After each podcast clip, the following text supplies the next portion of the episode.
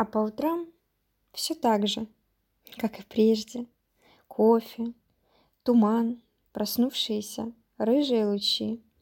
С тоской в сердце, болью и надеждой я призываю каждый миг звучи. А по утрам мне так же сладко спится, вжимаясь в простыни, тоскуя о былом, стряхну то прошлое, которое порою снится, смотрю в окно, а улица устелена ковром.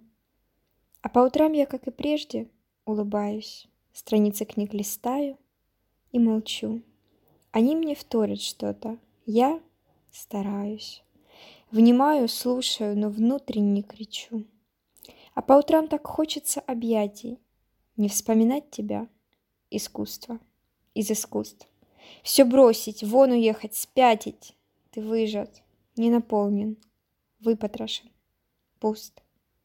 А по утрам, стряхнув остатки ночи, В душе сгорают призраки надежды.